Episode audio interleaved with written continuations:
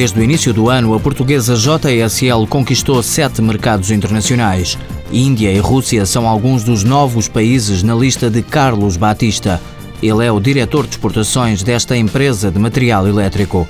A JSL exporta agora para 57 países. Estamos consolidados na América Latina, bastante bem, com a exceção do Brasil, curiosamente. Na África do Norte, estamos bastante bem em Marrocos, na Argélia, na Tunísia o nosso objetivo agora é partir para a Líbia, para o Egito. Já estamos bem no Dubai, tentar os outros Emiratos e outros países ao lado, como o Irão e o Iraque. É este o trabalho que estamos a fazer e, curiosamente, até da Etiópia e do Paquistão nos estão a aparecer solicitações. A administradora Cristina Torbjörnsen explica que o facto de a JSL ter uma gama alargada de produtos é o que tem permitido contornar a quebra de vendas. Portugal e Espanha são os países com maior quebra de faturação. O que nós conseguimos em Espanha, conseguimos eh, contornar com o mercado das grandes superfícies. Mas cá está, tivemos eh, aquela oportunidade da empresa espanhola que não se aguentou, a fábrica espanhola que faliu e nós conseguimos substituir essa fábrica.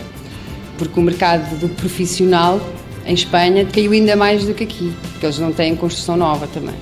E cá a mesma coisa, caiu uma brutalidade. Aqui o que compensa de alguma maneira ainda no mercado nacional é as vendas para Angola. As exportações da JSL começaram há 24 anos. Hoje o principal mercado é a Holanda, seguido da Bélgica e da Alemanha. Para a Costa Rica, a empresa envia todos os meses um contentor com material elétrico. Existem filiais em Espanha e na Polónia, os outros países funcionam com distribuidores selecionados. A filosofia é um país, um distribuidor. Para evitar choques, para evitar problemas, para evitar guerras entre eles. Às vezes isso não é possível. E muitas vezes o que é mais complicado é chegar ao tal distribuidor.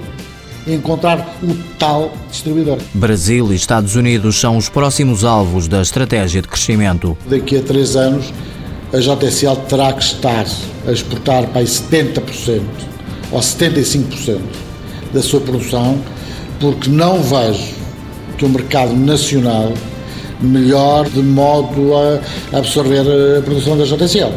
Antes, pelo contrário.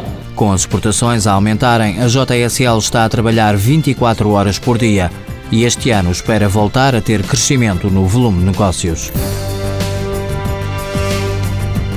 JSL Material Elétrico SA, fundada em 1958, sede em Queluz, 120 trabalhadores, o volume de exportações 50%, faturação em 2011 9 milhões de euros.